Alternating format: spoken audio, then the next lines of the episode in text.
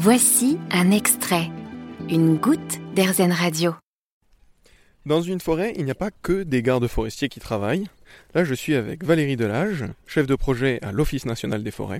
On est dans la forêt de Saint-Germain-en-Laye, à environ 15-20 minutes de Paris. Ce qu'on ne sait pas toujours, c'est qu'un étang, c'est un véritable nid à espèces. Il y a différentes espèces. Ici, on est dans l'étang du Coran. Est-ce qu'on sait, mis à part évidemment les, oiseaux pour lesquels ce coin est très réputé, est-ce qu'on sait plus ou moins quelles espèces vont, euh, abriter euh, cet étang?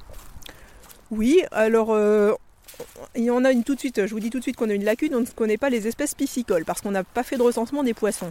Mais sur les batraciens, les amphibiens si vous préférez, on sait que dans la forêt de Saint-Germain, et donc y compris l'étang du Corail et puis les environs forestiers, on va avoir une bonne dizaine d'espèces que ce soit des, crapauds, le crapaud commun qui est bien connu, euh, diverses espèces de grenouilles. On a le crapaud calamite aussi qui est une espèce assez, rare. Et puis on va avoir des salamandres, des tritons. On a un, petit cortège en forêt de Saint-Germain. C'est pas une forêt très humide, c'est pas comme la forêt de Rambouillet hein, qui est beaucoup plus riche de ce point de vue-là, mais on a quand même tout un cortège d'espèces qui sont liées aux mares et aux milieux humides. Cet étang, ça va surtout être un véritable repère avec une très grande diversité d'oiseaux. Oui, oui, oui, il y a effectivement euh, il y a une centaine d'espèces qui ont été recensées, euh, notamment par des naturalistes euh, d'associations avec lesquels on travaille en partenariat.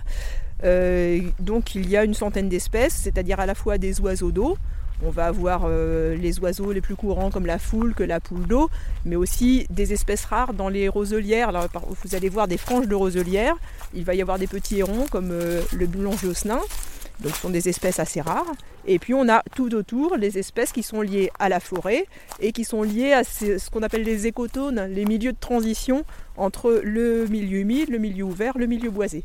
Comme il y a beaucoup de milieux de transition, ici la zone de l'étang du Cora, c'est très riche. Alors on parlait de richesse en diversité d'espèces, mais alors évidemment il y a également dans, toute la périphérie parisienne une diversité de, de terrains et de climats. Oui, oui, oui, tout à fait. Alors là, sur la forêt de Saint-Germain, c'est pas forcément le meilleur exemple en termes de diversité de, de terrain parce qu'on est sur une terrasse alluviale de la Seine, donc qui est en pente assez douce on va quand même avoir une variabilité qui va être liée à l'épaisseur de limon et au fait qu'il y ait des sables ou pas. On va avoir des terrains un peu plus ou moins calcaires. Mais après, il y a des forêts qui sont très très diversifiées parce que souvent, bah, ce sont des zones qui n'ont pas été utilisées par l'agriculture, euh, parce que trop pentues, relief trop accidenté ou des terrains plus ou moins pauvres. Euh, donc effectivement, on va avoir des diversités de, relief et des diversités de, de sols. Alors ici, il y a apparemment un très beau point de vue pour euh, visiter l'étang du Cora, et on y va justement. Je vous partagerai, pourrez regarder ce bel étang.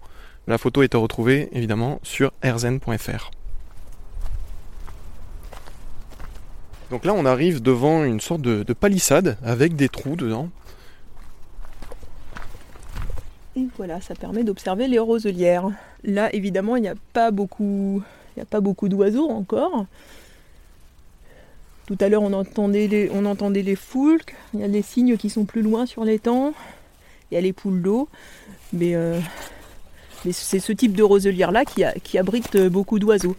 Donc les, les ronds dont je vous parlais euh, tout à l'heure, mais aussi des petits passereaux euh, qui vont nicher dans, les roseaux.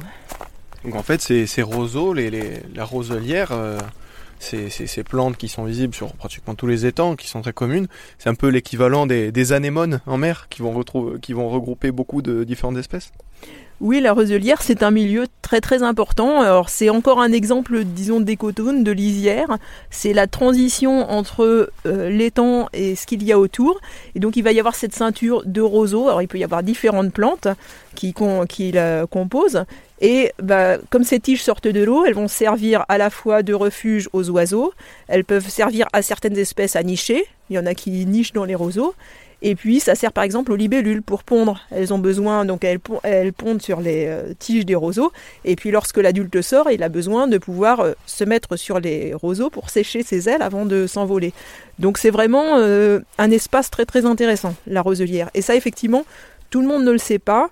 Alors c'est pour ça qu'on a conçu cet observatoire pour pouvoir regarder la roselière sans déranger la faune qui, qui y trouve refuge. Et c'est très important parce que notamment, euh, on a le problème en bord des temps des gens qui viennent soit qui veulent accéder à l'eau et qui vont traverser la roselière en faisant du bruit, ou euh, des personnes qui vont emmener leur chien et le chien qui va courir dans les roseaux et on ne s'en rend pas compte mais il va déranger beaucoup la faune. Donc euh, c'est pour ça que on a quand on a un chien, il vaut mieux qu'il ne se baigne pas dans les étangs, même si c'est agréable pour lui, et si jamais on ne peut absolument pas l'empêcher d'aller se baigner dans un étang, au moins pas dans une zone où il y a des roselières. Il y a des spécialistes en fonction des, régions ou est-ce que c'est des spécialistes qui sont, qui sont mobiles et qui peuvent se déplacer un peu partout en France? Euh, les deux. Ils sont en fonction des régions. Par exemple, évidemment, un spécialiste des tortues euh, méditerranéennes, on va plutôt le trouver en Corse ou sur la façade méditerranéenne.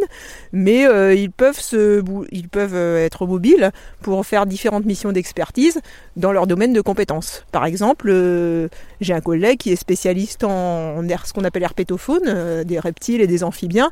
Il se déplace sur tout le quart nord-ouest. Dès lors que la faune qu'il connaît, qu'il reste dans le périmètre de la faune qu'il connaît. Voilà. Moi, je suis venu me promener en forêt pour, me ressourcer. Mais vous, ici, quelles sont vos activités dans la région?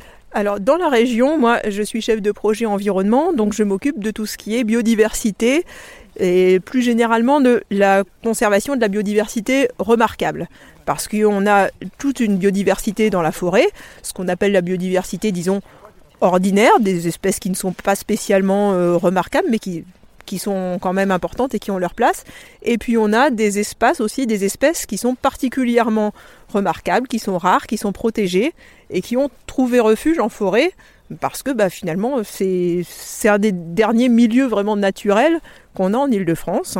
Donc euh, nous avons euh, des réserves biologiques, nous avons aussi des îlots de vieux bois qui permettent de conserver toutes les espèces qui sont liées aux vieux arbres, aux arbres en train de mourir, aux arbres pas tout à fait morts mais pas loin. Et euh, donc tout ça, ça nécessite parfois des actions pour, euh, pour les conserver. Des travaux, euh, par exemple, de génie écologique pour entretenir les prairies, entretenir les milieux ouverts, entretenir les mares. On a beaucoup de mares, beaucoup de milieux humides et il faut les entretenir pour qu'elles puissent continuer à accueillir la biodiversité. Et donc moi, modestement, à mon niveau, j'essaie de fédérer un peu toutes les actions qui se font sur le territoire de l'agence pour pouvoir mettre en œuvre des travaux, des études, des suivis. Pour les fans de, champignons comme moi, est-ce qu'il y a, dans les périodes évidemment, des chances de venir, euh, de venir cueillir des champignons en forêt?